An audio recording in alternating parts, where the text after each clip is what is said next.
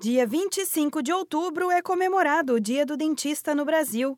Inspirado na data, o Escritório Regional do Sebrae São Paulo, em Osasco, realizou no ano passado o programa Dentista Empreendedor. A ação acompanhou 19 dentistas da região durante seis meses com um único objetivo: aumento de faturamento e redução de custos. Esta foi a primeira vez que a ação foi realizada em Osasco. Foram aplicadas diversas soluções coletivas de gestão empresarial e consultorias presenciais nos locais de trabalho de cada participante. De acordo com a gestora, diretora de projetos do Escritório Regional do Sebrae São Paulo em Osasco, Isabela Ribeiro, a ação foi muito importante, principalmente porque os dentistas não se viam como empresa e, por conta disso, não conseguiam organizar uma boa gestão principal desafio foi fazer com que eles entendessem que eles são realmente uma empresa, né? Eles têm todo um processo, eles têm toda uma estratégia de uma empresa. Então, a gente tirar um pouquinho eles do operacional, da parte estratégica, foi o maior desafio que a gente teve. Mas, assim, é, com o programa, eles conseguiram ter essa visão, que foi o mais importante, né? Hoje eles é, se encaram como uma empresa, que eles precisam ter resultados, precisam ter um planejamento, uma administração certinho, e isso faz com que eles colhem novos resultados, né? Deixe de sair de uma parte mais assim, é só minha operação, eu sou só dentista, eles acabam se vendo realmente como empreendedor, como empresário.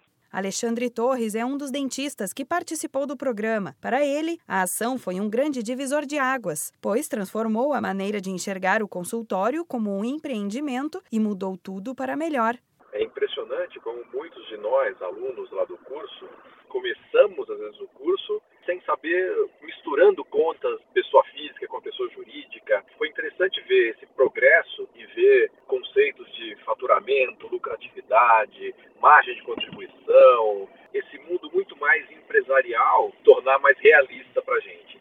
O programa Dentista Empreendedor foi lançado em 2013 no estado com a parceria do Sebrae São Paulo e o CROSP, Conselho Regional de Odontologia de São Paulo. O principal objetivo é oferecer orientações práticas sobre gestão empresarial e empreendedorismo por meio de palestras, cursos e atendimentos sobre temas como finanças, marketing e planejamento. A previsão do Sebrae em Osasco é de criar um novo grupo para trabalhar em 2020. Da Padrinho Conteúdo para a agência Sebrae de Notícias. Renata Kroschel.